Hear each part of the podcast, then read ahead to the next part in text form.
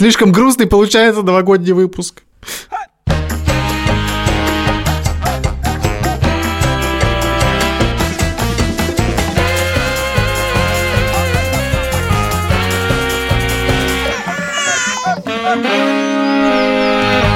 Привет, это подкаст «Сперва роди». Меня зовут Александр Борзенко. Наш подкаст о родительстве, но при этом мы не даем никаких советов, только делимся своими тревогами, переживаниями и в меру смешными историями.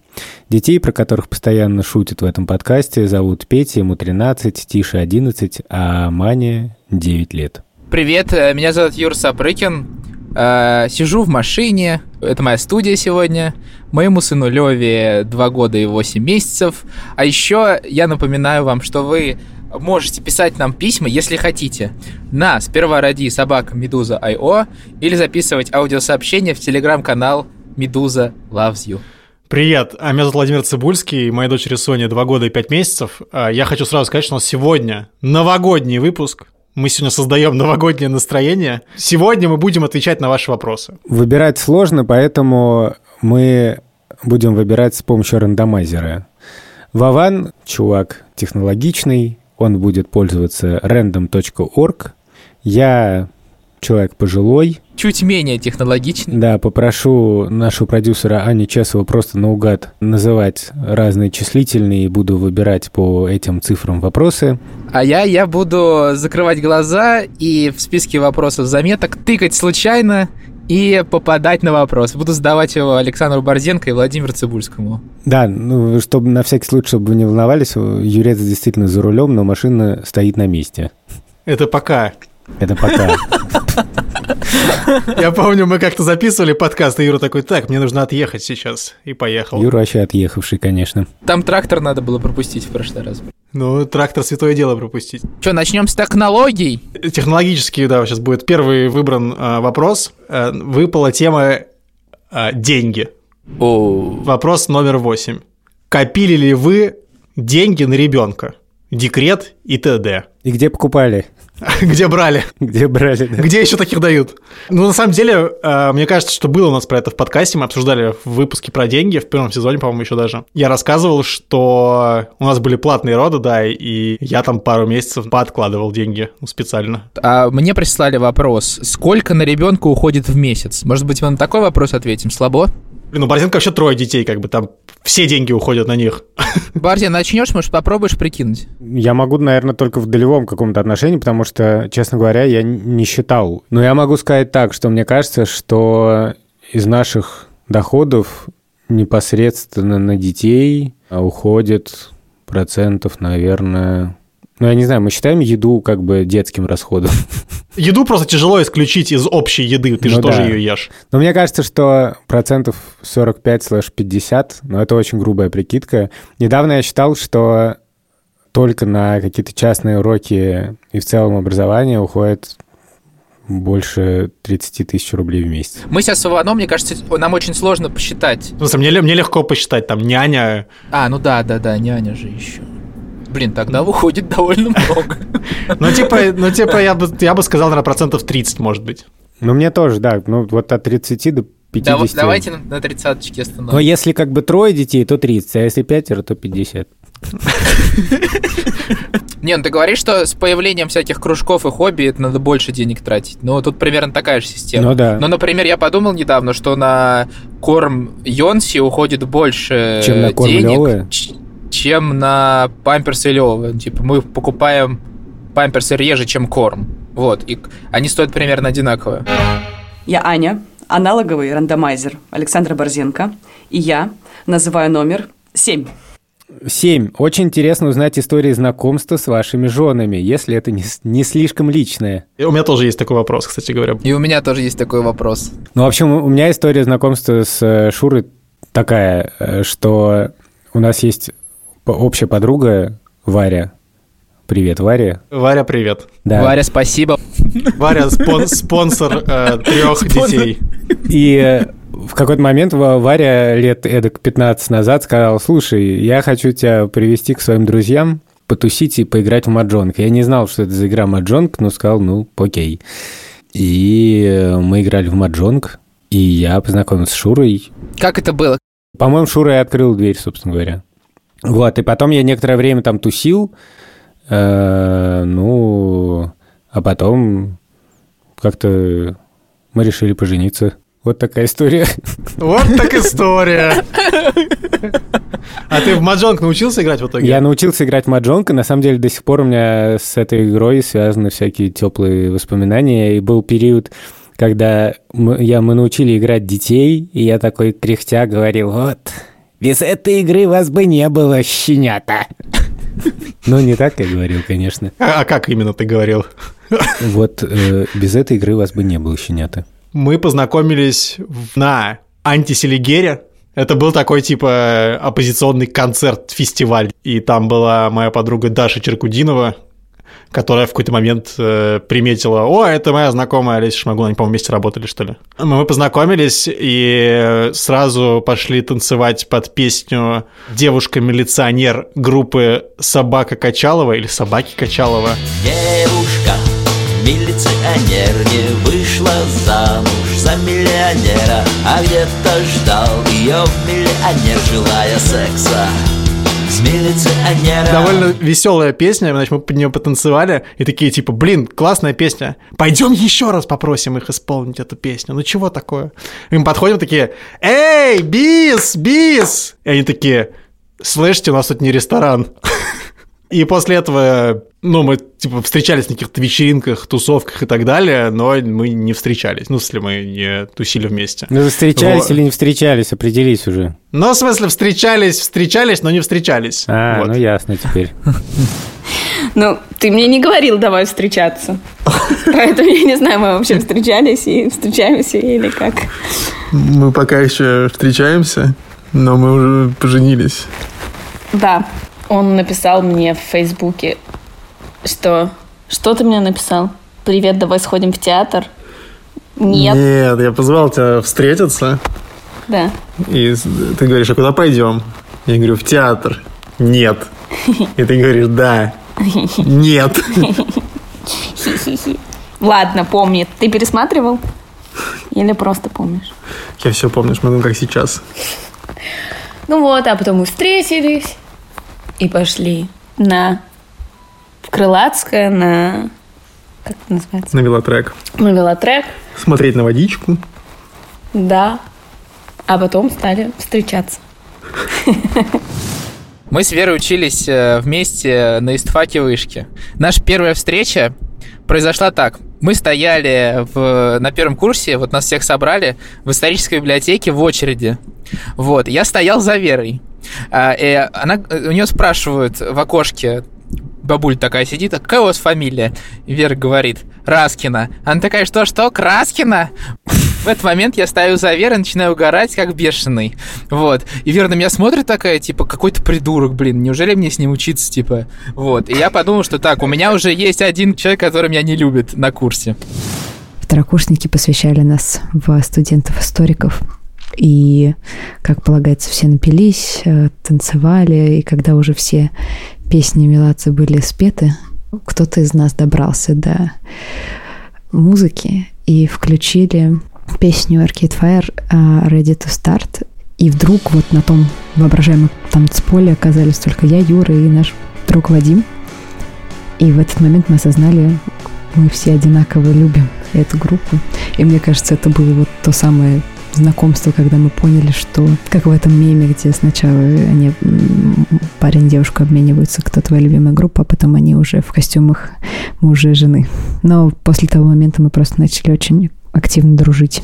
Как бы история наших отношений, она не в, этом, в этот момент начинается. Мы на втором курсе поехали в археологическую экспедицию под Черниговым. Короче, мы были там, а еще украинские студенты.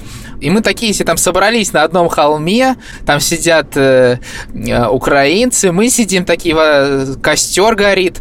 И потом какой-то э, у них чувак говорит, так, у нас посвящение в археологи. Вот, и э, берет стакан, такую кружку металлическую, и кусок сала гигантский, и пускает по кругу. И э, потом проходит час, и я сижу с Верой, держась за руки у костра. В общем, с того момента мы как-то стали вместе быть чаще. Мы там поцеловались в первый раз, э, там на этом холме. И потом был у нас какой-то долгий месяц, когда мы потом после этой археологической экспедиции ездили в Крым. И это как бы у нас э, ну, такой самый романтический период был. И потом мы вернулись в Москву и начали встречаться. Так, включая свой аналоговый рандомайзер. Блин, приятно, что у нас есть своя Алиса. 12. Вопрос номер 12. Кем мечтают стать ваши дети? Ну, сейчас позвоню и спрошу. Алло. Петь, привет. Привет, привет. Я для записи сперва одета максимально подходящий момент. Почему? Потому что сейчас все пришли, вот, и мы тут как бы общаемся. Вопрос простой, ответил за 5 секунд и забыл. Да. Вопрос такой, кем ты мечтаешь стать? Э, Не виолончелистом. Так, э, мы уходим на рекламу. Спасибо большое. Я не знаю, не думаю еще. Петька, ну мне кажется, что рояль это тоже отличный выбор. Так что, но, ну, как говорится, никаких проблем. Ладно, ладно, Блин, спасибо. Где-то сейчас рыдают виолончелисты Я так, просто. я так понял, что ты пока не определился. Да. Странно, ведь тебе уже 13. Вот ты ж чё. Мань, кем э, ты хочешь стать? Дизайнером одежды. Что, по-твоему, делает дизайнер одежды? Ну, шьет одежду и делает всякие показы. Ты когда-нибудь уже шила свою одежду? Только для звериков. Только для звериков? Да. И что это была за одежда? Опиши ее так, чтобы у слушателя в голове возникла картинка. Как это можно писать? Просто Ну. маленькие мальчики. С короткими рукавами? По-разному, пап. Ну, как это можно писать? Ну, как можно, как можно описать одежду? Вот я могу описать любую одежду. Давай пиши. Вот на мне шерстяной свитер с длинными рукавами, с высоким воротом, черного цвета. Я только что также описала свою маленькую мончику. Окей. Тиш, кем ты хочешь стать? Я вообще об этом не думал, я не знаю. Может быть, фотографом, но это как-то странно, я не знаю, ну, в смысле... Фотограф – это скорее увлечение, по-моему. Нет, почему есть совершенно абсолютно профессиональные фотографы, для которых это работа, работа, работа. Я не знаю, хочу это скорее как увлечение, а про работу я вообще не думала и не знаю. Скорее ты хочешь все-таки работать скорее орнитологом или э, специализироваться на млекопитающих. А что если не то и не другое? Иди отсюда. Проблема в том, что я не знаю, кем я хочу стать, когда я вырасту. И, может быть, это и не проблема, потому что я, наверное, из-за этого никогда и не проецировала ничего на Леву, каких-то своих ожиданий. Какой-то момент стало совершенно понятно, что он хочет стать трактористом. И сначала было смешно, а потом мне показалось круто. Тракторист — это что-то очень понятное и интересное. Вот, и наверное, в тот момент вот какая-то такая рефлексия у меня появилась. Подумала, о, интересно, что меня не пугает, что у меня нет ожидания от него, что он станет кем-нибудь м, профессором физики. Наверное, это тоже не совсем такое чистое чувство. И какие-то все-таки мои проекции как взрослого человека проскакивают, проскальзывают. Например, я понимаю, что иногда мне бы хотелось, чтобы Лева интересовался музыкой. Например, те моменты, когда я пытаюсь попеть, а Юра пытается сыграть что-нибудь на гитаре, а Лева очень часто выходит из себя и просит убрать инструменты и перестать петь. В эти моменты я думаю, черт, ты что, ты же наш ребенок, ты должен обожать петь и танцевать и играть на разных инструментах. Вот, ну, это такая небольшая досада, и я дальше этого, слава богу, не идет. Я буду рада всему.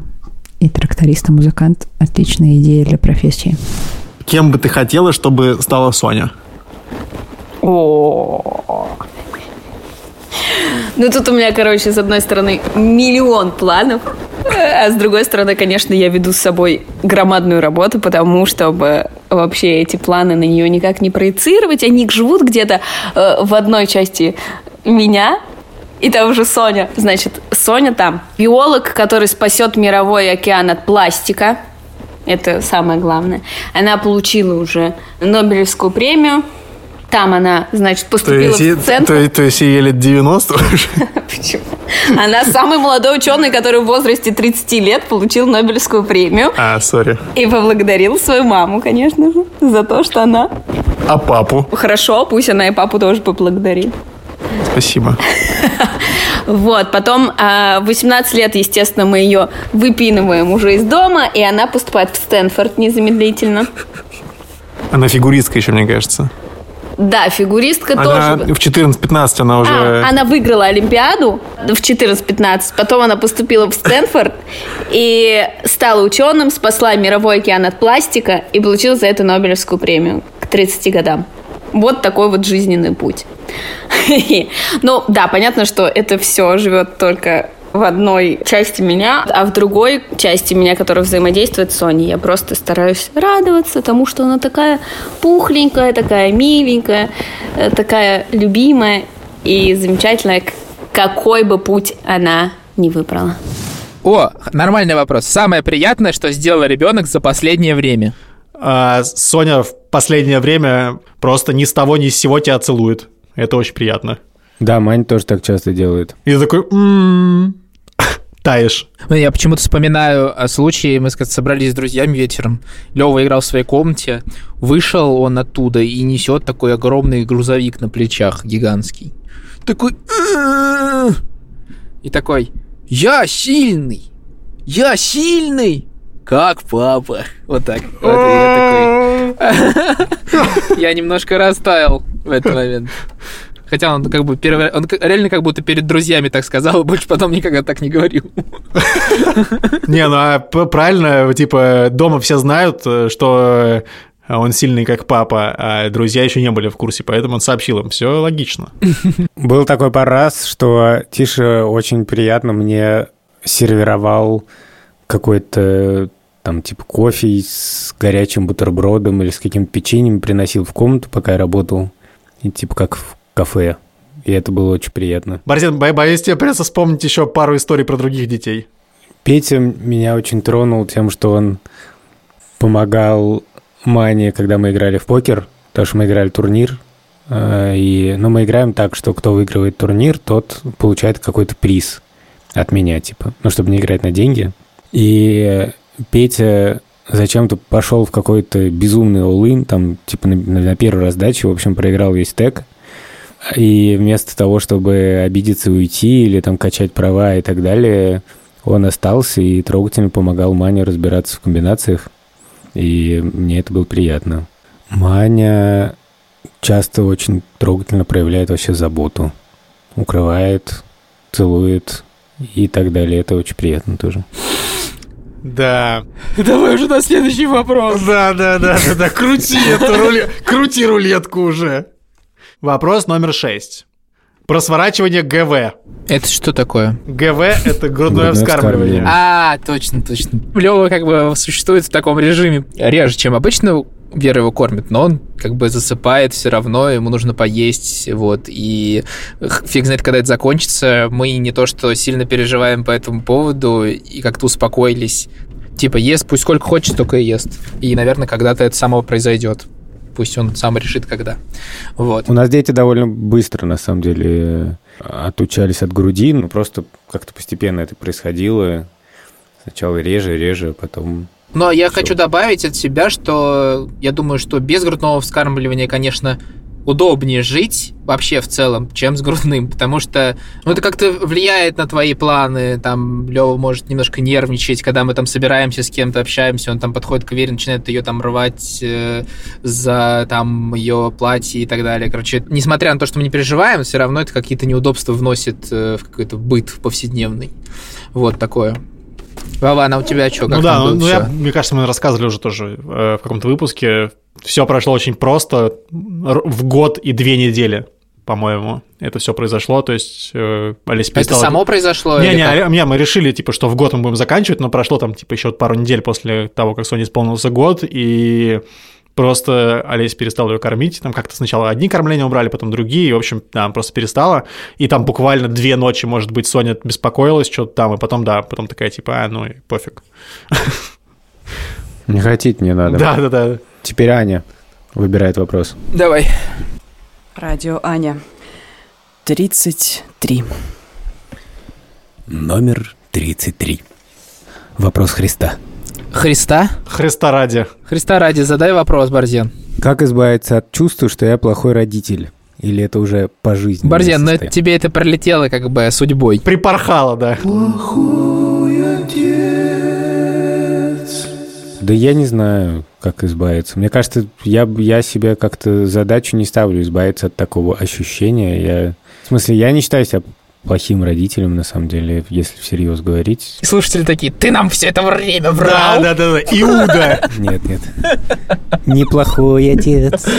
Ну нет, после каких-то штук и в каких-то вещах конкретных я, конечно, себя чувствую так себе. Но это дело не в том, что я плохой родитель overall, как бы, да, а в том, что я в каких-то вещах слаб.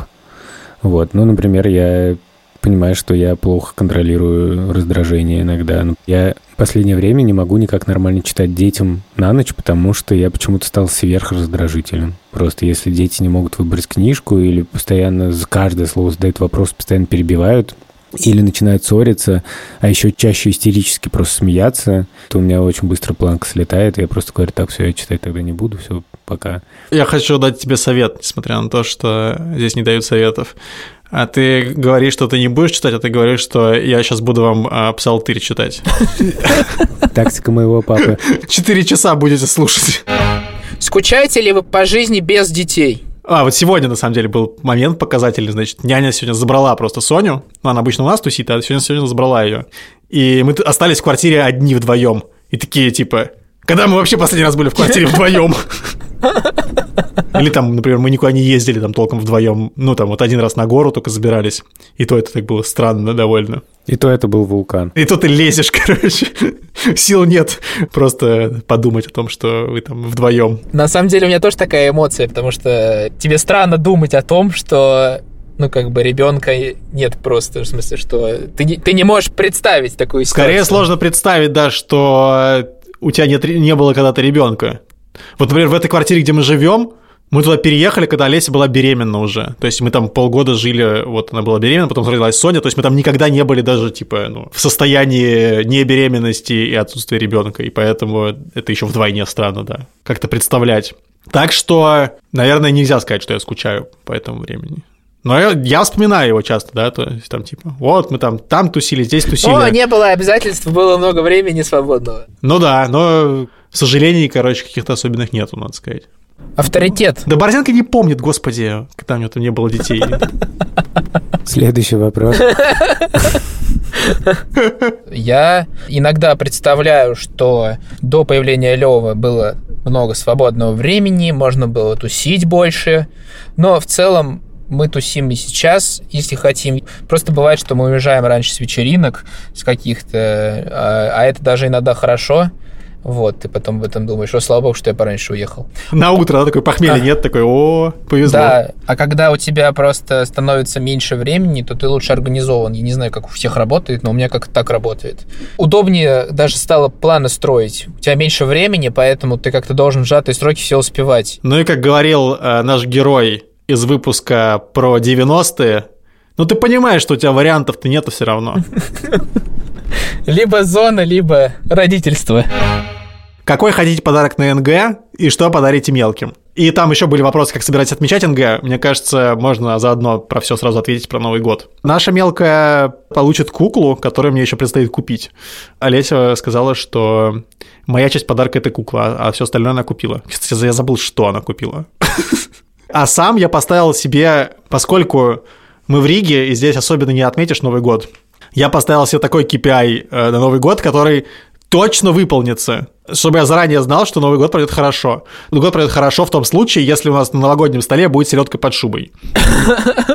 Великолепный KPI. Пожалуйста, селедка, окажись на столе у Ивана, как бы. Тем более, что на прошлый Новый год, когда мы приезжала моя мама, Я купил огромное блюдо для селедки под шубой, причем какое-то модное хюги блюдо, и я ему очень доволен в целом, мне нравится, как оно выглядит. И я представлю, что я ем из этого блюда селедку под шубой, я прям чувствую уже, что это был не такой плохой год. Но у нас как таковой Новый год не справляется справляется Рождество, но это, в общем, не важно. Примерно все то же самое в смысле подарков. С той только разницей, что наша семья Рождество справляется типа 24-25.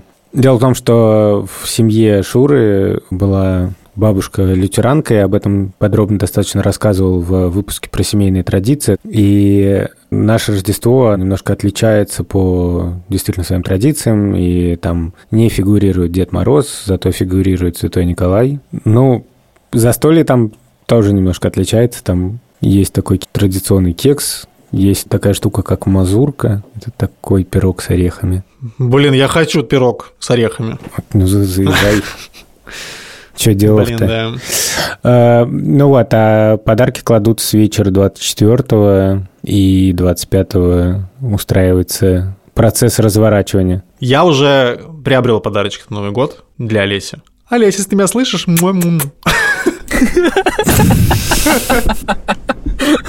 там такой подарочек, ты будешь очень удивлена.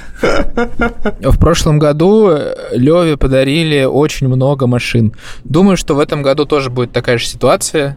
Ой, я, кстати, хочу, знать, что сказать, что с возрастом становится гораздо сложнее с подарком. Просто вот будьте готовы, что придумать раньше было легче. То есть там лего, машинки, у детей были понятнее интересы и так далее. Сейчас все как-то намного сложнее, надо как-то... Выкручиваться. Я уж не говорю про подарки взрослым. Там вообще туши свет. Я купил себе подарок сам. Отлично. Это очень большая книга про обыкновенных гаг. Это такая утка морская. Найнгэг. Я думал, это про суд. На седьмой международной конференции в Гааге наша делегация выступила с пакетом конструктивных предложений, направленных на углубление процесса интеграции в Европе. Нет, «Обыкновенная Гага» — это такая замечательная книжка про историю отношений человека с обыкновенной Гагой. Набор шуток. Типа обычные шутки, обычные гэги. Да. Тексты песен Леди Гаги. Обычная гага. Обыкновенная. Алехандро, Bad Romance. Да-да. Алехандро Борзенко. Алехандро. Алехандро. Алехандро. Давайте коротко ответим на вопрос. Как перестать беспокоиться, что тебе 26 и у тебя еще нет детей? Жена не хочет. Вован, парился ли ты в 30-30 лет, что часики тикают? Нет. Вообще нет. Хорошо, а припарилась ли а, Леся? Когда вы встречались, что деток-то нет? Мы про детей, мне кажется, разговаривали только в контексте такие, ну, типа, будут дети, типа, когда-то. А потом просто он появился, ну, в смысле, она, Соня, он ребенок. Ну, вообще многие переживают с возрастом, что нет детей, хотя не знаю, насколько это оправдано. Я не знаю, просто я не парился, что у меня нет детей. Но я и не парился бы, если бы они у меня были. С другой стороны, речь здесь конкретно про отца, типа, что это чувак, типа, парится, я так понял. Я считаю, что если жена не хочет, то вы ничего не сделаете. Ну, в смысле, вам, во всяком случае, нужно договориться, чтобы все все хотели париться или не париться можно сколько угодно в этой ситуации, если кто-то из вас не хочет. Но вряд ли вы продвинетесь в создании детей, если оба не будете согласны и готовы к этому. Аудиописьмо его прислала Малика, которая живет в Германии. У нее сын трехмесячный, его зовут Ансель. Итак. Вы уже записываете третий сезон. Как изменилось ваше отношение к подкасту за это время? Помню, Александр говорил, что ему подкаст помогает и учит его разговаривать с детьми. С каким рвением и желанием вы записываете свои подкасты? Относитесь как к работе, которую надо выполнить во что бы это ни стало, или для вас что-то больше значит это все? Как любые довольно долгие отношения, они разные. Сначала это просто была полная любовь, и каждый выпуск стабильно, это была огромная радость, что-то супер новое, супер классное. А потом бывало по-разному. После некоторых эпизодов казалось, что мы делаем какую-то очень важную вещь. Там после того, как получали письма слушателей или... Ну, я говорю за себя, я думаю, что у Вовы с Юрой также на самом деле. Казалось, что мы там... Я делаю какую-то важную вещь, и все это очень круто. и очень вдохновляет. А иногда бывали такие выпуски, когда мне вообще не хотелось ехать в студию. Например, мне казалось, что это все как-то максимальное лицемерие, потому что дома творится бог знает что. Я не знаю, поссорился со всеми детьми, вообще ничего не хочу. И потом я приходил в, ну, в студию, мне было тяжело как записываться, и спасибо Ивану с Юрой, они обычно меня вытаскивали из этого состояния, но в целом, конечно, это, ну, как так получилось, что это довольно важная часть уже жизни, и для детей тоже. Был даже период, когда я максимально как-то загнался, и мне казалось, что вообще пора заканчивать. И я рассказал об этом детям, причем я рассказал как-то в проброс, и дети очень возмутились и огорчились. Но для меня это была неожиданная реакция, если честно. Но я понял, что их мнение тоже точно нужно учитывать, потому что вообще-то они полноценные герои подкаста, и вот я рассказываю про них всякие истории, не всегда самые радужные, и они не просто идут на это, но они помогают. И иногда, например, у детей там нет настроения записывать интервью, отвечать на какие-то вопросы, но они к этому вот как-то относятся, ну, серьезно. Поэтому, когда они сказали, что чувак, no way, ты идешь и участвуешь в подкасте, то это очень сильно повлияло на мое решение. И потом, типа, мы записали пару эпизодов, что-то случилось вдохновляющее, и, я, и мое отношение как бы возобновилось. Мне снова казалось, что это супер круто, важно и хорошо, и надо продолжать. У какого вида птиц самые ответственные отцы? Слушайте, это довольно жесткая конкуренция, честно говоря, тут, в этой категории, потому что у многих видов птиц отцы очень ответственные и играют в воспитании и высиживании детей большую роль, чем самки. Ну, вообще, мне кажется, самый такой классический пример – это императорские пингвины. У них такая система, что самки откладывают яйца и сваливают довольно далеко самки и надолго. откладывают яйца и складывают их а, в свои а, гнезда. Нет, они их складывают примерно на лапы импер... самцов императорских пингвинов, и императорские пингвины-отцы держат яйца на лапах, таким образом не давая им замерзнуть. Э, блин, реально, Александр Дрозденко. Короче. И они проводят больше двух месяцев в условиях сурового холода, там типа минус 60, собираясь в кучу, вот все эти самцы, сотнями, десятками, я не знаю, особей, они так вместе группируются, чтобы не холодно было. Но на самом деле есть еще классный пример, это птица Нанду, которая живет в Южной Америке. Ну, если вы себе представляете эму, ну, в общем, как страус. Представляешь себе страуса? Да, конечно. Ну вот еще чуднее на вид, а есть такая птица Нанду. Есть, а если Нанду? У них такая система, что у них у самок развитая полиандрия, то есть они спариваются со многими самцами, то есть они подходят к самцу, спариваются и откладывают ему десяточки яиц. Это на завтрак. Потом подходит к нему другая самка. Десяточек довольно щедро. И тоже откладывает десяточки яиц. В результате этот самец остается там, не, не знаю, у него там может быть 80 яиц в гнезде. Блин, тяжело, конечно, подкастом было бы вести.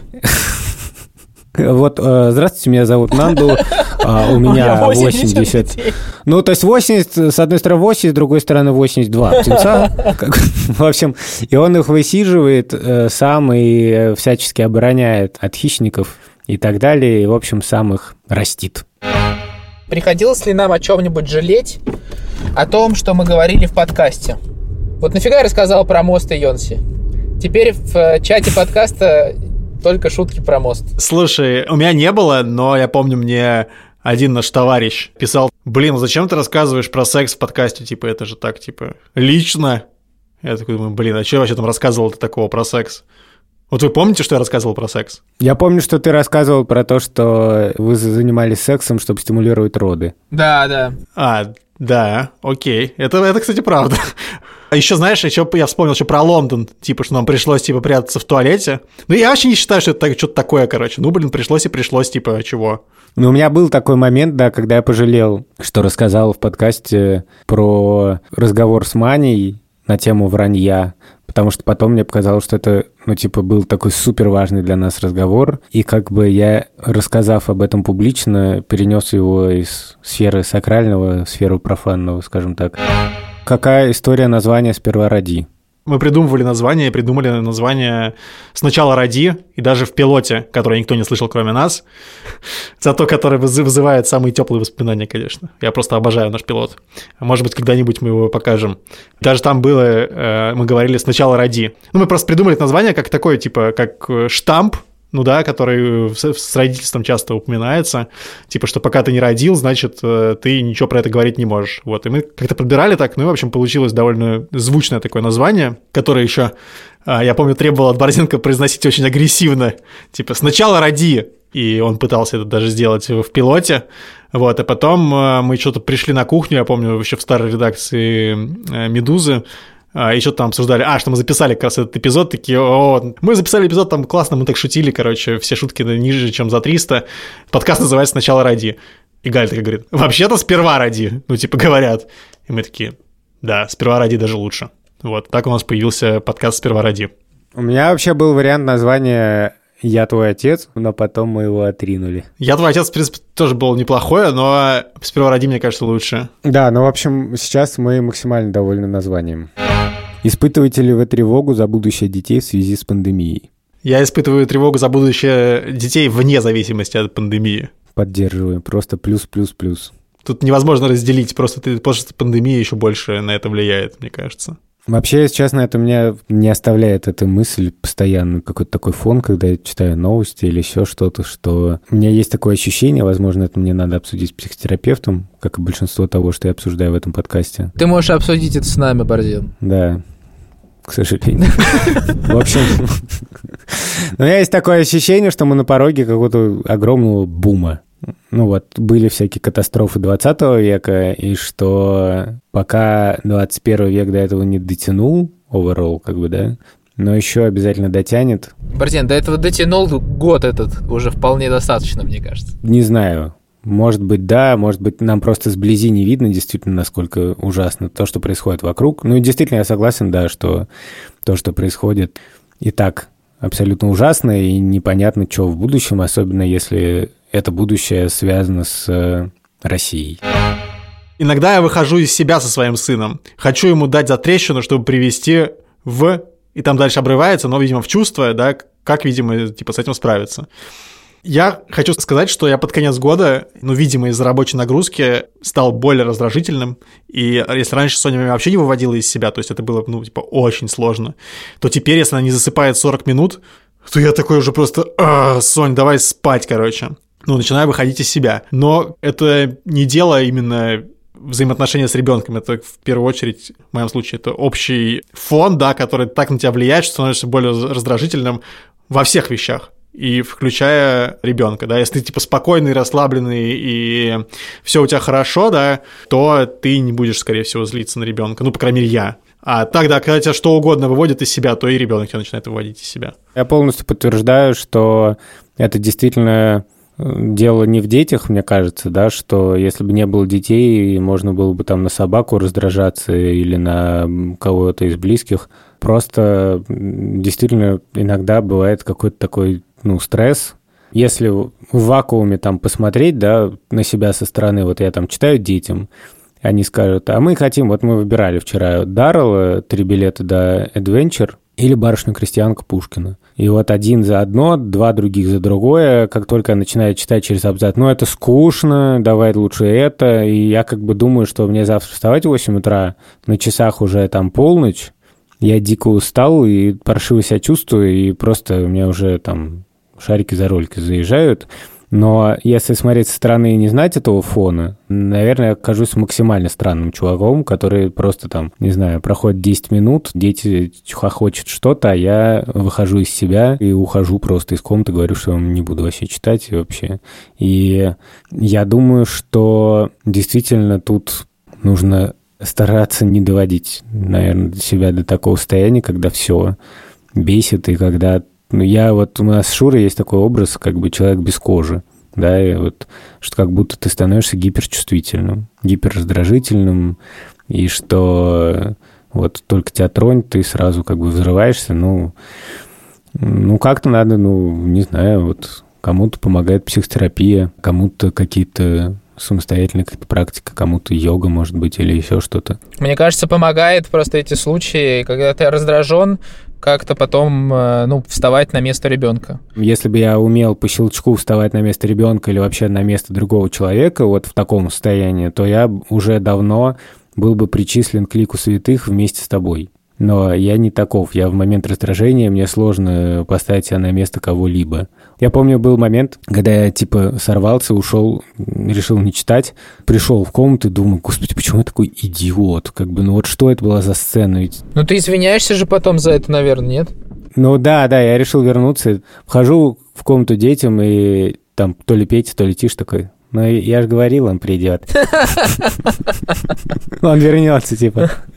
Ну вот, а на, самом деле там еще был конкретно вопрос про затрещину. У меня был такой, такие моменты, когда я ловился на как бы том, что я боюсь реально дать подзатыльник или что-то, что, ну, я считаю очень-очень-очень плохо.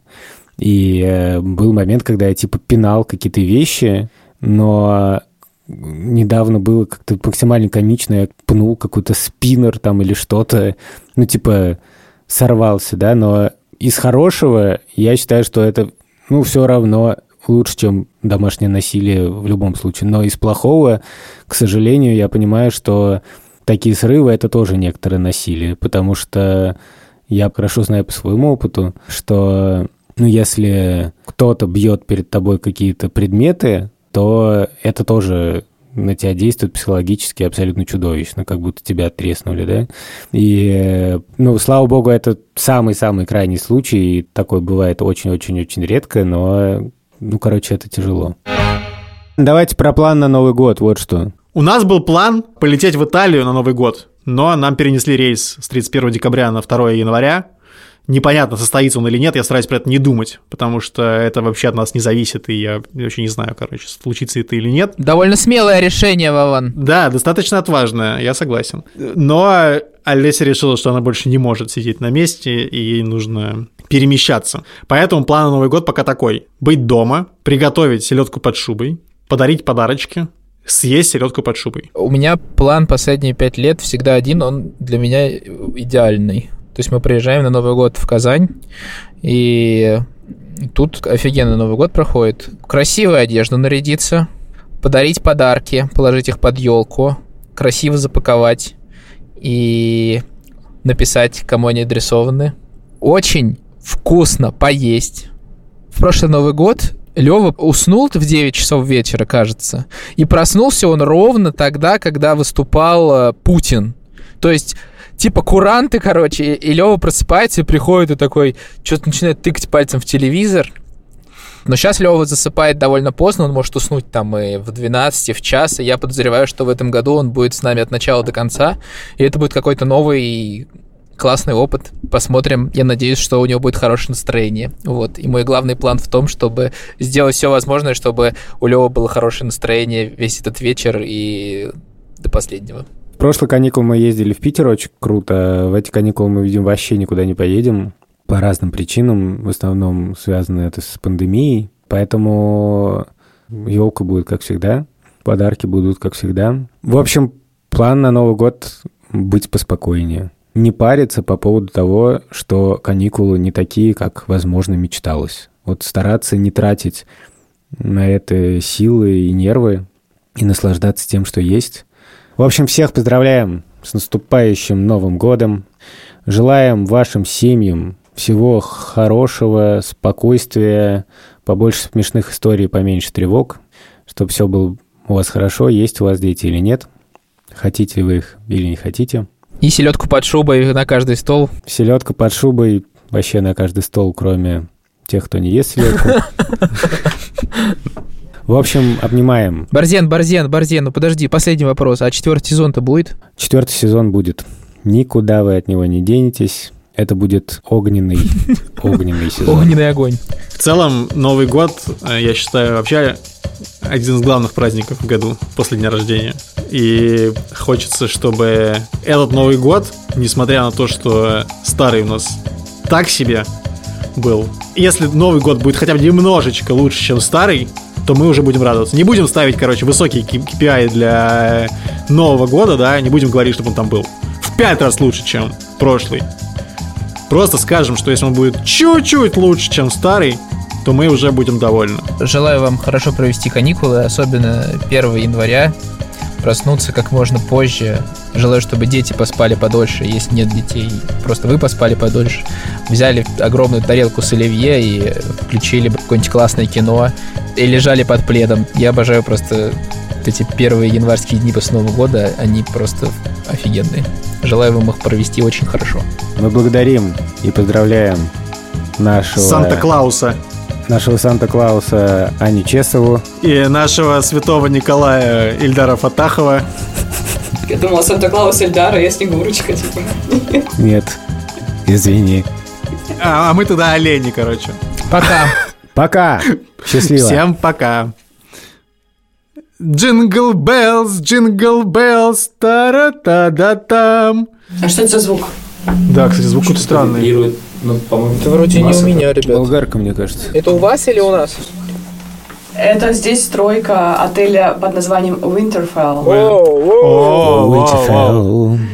All my troubles seem so far. Winterfell. Короче. Winterfell, Винтерфелл. Oh, Winterfell. Winterfell. Winterfell. Так, чего? Я не знаю, я бы, наверное, закруглялся. Я хочу еще отвечать на вопросы. Ну, Вовчик, ну как бы, Вовчик, Ударь, ударь, Вова. Ну, поотвечайте еще, если хотите. Я есть хочу просто. Может, спать хочешь? Борзенко потерпит со, своим, со своей едой.